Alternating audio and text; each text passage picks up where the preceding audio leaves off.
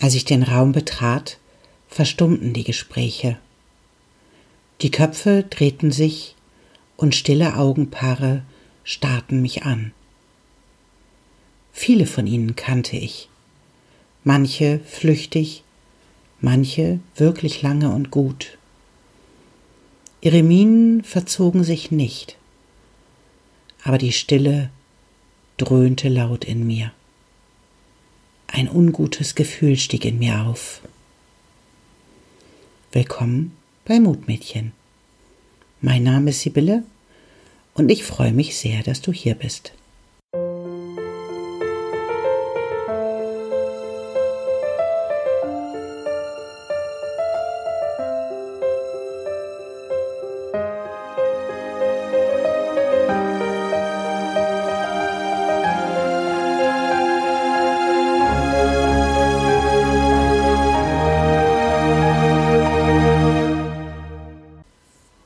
Zurück zur Geschichte. Der Weg über die Tanzfläche, der war mir zu lang. Der erste Tisch sollte daher gut für den Einstieg sein. Das Gemurmel setzte wieder ein, nur gelegentlich hob noch einer den Blick zu mir. Am ersten Tisch blickte man auf, grüßte kurz und widmete sich dem Gespräch. Weißt du schon, dass Anna mit Gerhard Entsetzte Gesichter füllten die Stille. Weiß Inge davon? Natürlich nicht. Oh Gott, die Arme. Na, kein Wunder, hast mal gesehen, wie die sich verändert hat? Da muss sie sich nicht wundern. Ich fühlte mich unwohl und erhob mich. Keiner merkte es in den Mitleidsbekundungen für die Betrogene. Die saß nur zwei Tische weiter, aber das interessierte keinen. Die nächsten Tischbewohner blickten gar nicht hoch. Der eine malte auf eine Serviette einen Weg. Er tippte immer wieder darauf. So geht man da lang. Und nicht wie Peter, hier erst links rum und dann so. Er machte einen wütenden Strich durch die Zeichnung. Der Depp, habe ich ihm schon ein hundertmal erzählt. Aber der weiß es ja immer besser. Immer weiß der alles besser. Dabei weiß er nix. Nada, niente. Ist doch nur wirklich schon lange bewiesen, das. Ich erhob mich schnell wieder und wechselte zum nächsten Tisch. Weißt du, sagte eine junge Frau zu einer anderen und legte dabei liebevoll den Arm um sie. Ähm, ich erzählte das nur, weil ich möchte, dass du weißt, was über dich geredet wird. Weißt du, ich mein's ja nur gut. Aber den anderen erzählst du bitte nichts davon, dass ich dir das erzählt habe, ja? Die andere nickte. Und während ich gerade dabei war, mich hinzusetzen, blickte die andere sich um schenkte mir einen abschätzenden Blick und ich stand wieder auf. Ich sah der anderen noch dabei zu, wie sie ihre Tränen von der Wange wischte, als ich zum nächsten Tisch wechselte. An den nächsten ging ich jedenfalls nur noch so weit heran, dass ich einschätzen konnte, ob ich dort sitzen wollte.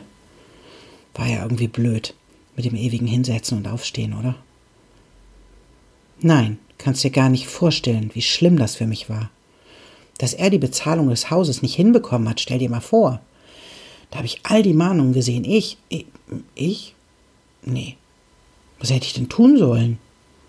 Bin doch gebrannt von meinem letzten Mann. Der hat mir auch so viele Schulden hinterlassen. Diese Erfahrung wollte ich nicht wieder machen. Das ist so ungerecht. Das Leben ist so ungerecht. Ich meine, das ist doch mein Haus. Na, da wollte ich nicht sitzen. Hm, ging ich lieber weiter, Tisch um Tisch. Die, die hat auch nichts Besseres zu tun. Die soll mal schön aufpassen, über wen sie redet. Sonst bekommt sie es mit mir zu tun. Was macht man alles, um es den Leuten recht zu machen? Dann kommen die vorbei und haben nichts Besseres zu tun, als zu motzen. Die sollen sich mal alle vorsehen. Beim nächsten wagte ich zu fragen, Hast du denn mit ihm selbst gesprochen? Und ich erntete ein, mit dem kann man nicht sprechen. Das hat gar keinen Sinn. Und obwohl der Betroffene am anderen Ende des Raumes stand, bemühte sich keiner, ihn in das Gespräch über seine Defizite einzubeziehen. In meiner Magengegend entstand ein großer Druck. Ich fühlte mich so unwohl wie selten in meinem Leben. Was war das hier für eine komische Veranstaltung? Im nächsten Moment brach ich in Schweiß aus. Meine Kleidung und meine Haare schienen plötzlich an mir zu kleben. Ich kam mir vor, als wäre ich durch Matsch gelaufen. Richtig nass geschwitzt war ich. Der Finger auf meiner Schulter ließ mich rumfahren. Das Wasser traf mich klatschend im Gesicht. Ich schnellte hoch und wusste nicht, wo ich war. Der große Vollmond malte einen großen Schatten an meine Wand. Gott sei Dank, murmelte ich. Doch der Traum ließ mich nicht los. Kennst du solche Zusammenkünfte auch, wo niemand etwas über sich selbst erzählt, sondern nur über andere spricht, andere herabwürdigt oder bewertet? Ich gebe zu, ich habe viele solche Orte gesehen und einige davon sind mir wirklich in einschlägiger Erinnerung geblieben. Ich glaube jedoch, dass das, was wichtig ist, in den Momenten ist, sich zu überlegen, ob man wirklich mit solchen Menschen zu tun haben möchte. Wie wirkt sich ein solches Verhalten und eine solche Umgebung auf das eigene Vertrauen aus? Kann ich zu solchen Menschen Vertrauen haben? Wenn ich eine Person bin, die über andere spricht, kann man zu mir Vertrauen haben? Was ist eigentlich Vertrauen? Wie entsteht das? Und wie geht es verloren? Wir haben ja nicht einfach ursprünglich zu jedem Menschen Vertrauen, sondern das entsteht ja auf irgendeine Art und Weise. Mir gefällt das Beispiel von Brené Brown am besten. Vertrauen ist wie ein Marmeladenglas, was wir haben, und Murmeln, die wir reintun oder rausnehmen. In jedem Moment, wo wir vertrauenswürdige oder unwürdige Situationen mit einer Person erleben. Ist das Glas voll, habe ich Vertrauen zu der Person, sammelt sie jedoch Situationen an, wo ich ihr misstrauen muss, so ist das Glas vielleicht irgendwann leer. Vertrauen entsteht in den kleinen Dingen des Lebens. Wenn ich für jemanden da bin, wenn er mich braucht, indem ich Dinge für mich behalte, die mir im Vertrauen erzählt wurden, wenn ich aufhöre, an Gesprächen über Nichtanwesende teilzunehmen. Menschen, über die über andere reden, können nicht wahrnehmen, wie sie ihre Defizite auf den anderen projizieren. Was Peter über Paul sagt, sagt mehr über Peter als über Paul aus.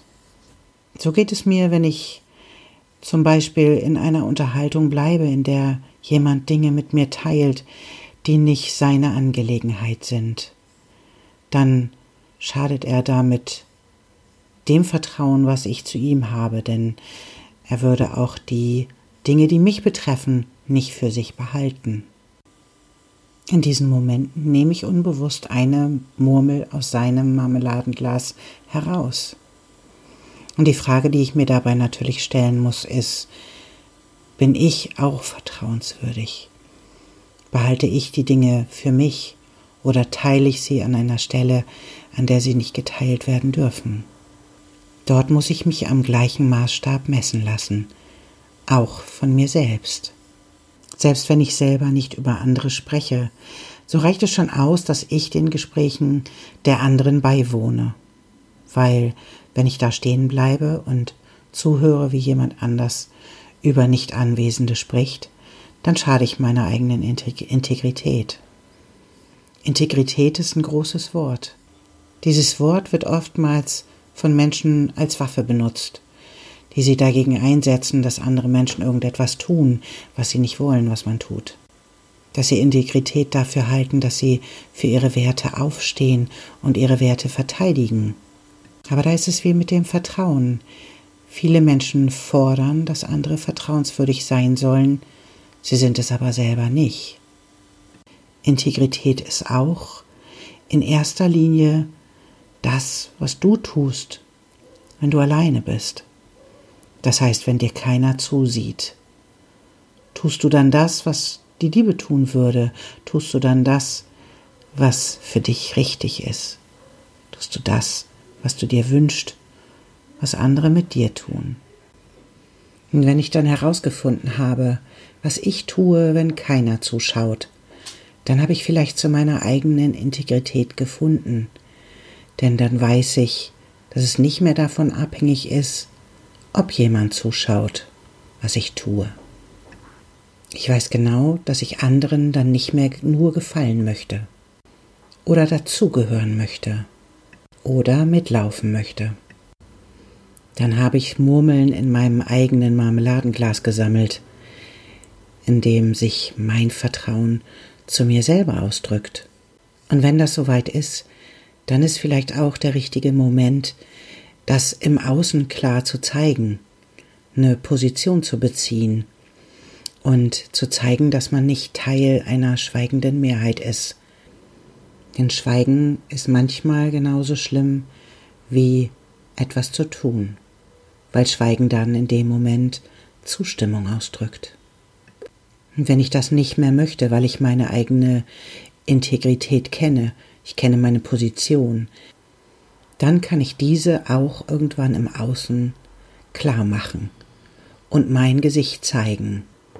Denn dann befindet sich mein Handeln in absolutem Einklang mit mir selbst und mit meiner Integrität. Eine solche klare Haltung beseitigt dann auch das komische Gefühl im Bauch, welches man so hat, wenn, wenn man solchen Gesprächen lauscht. Dann kann man seine Haltung einnehmen und Position beziehen, sein Gesicht zeigen und integer sein. Ist es nicht das, was wir uns alle wünschen? Ich kann zumindest sagen, dass ich mir das wünsche, in vollem Einklang mit mir Entscheidungen zu treffen und meine Positionen einzunehmen. Für mich erstrebenswert.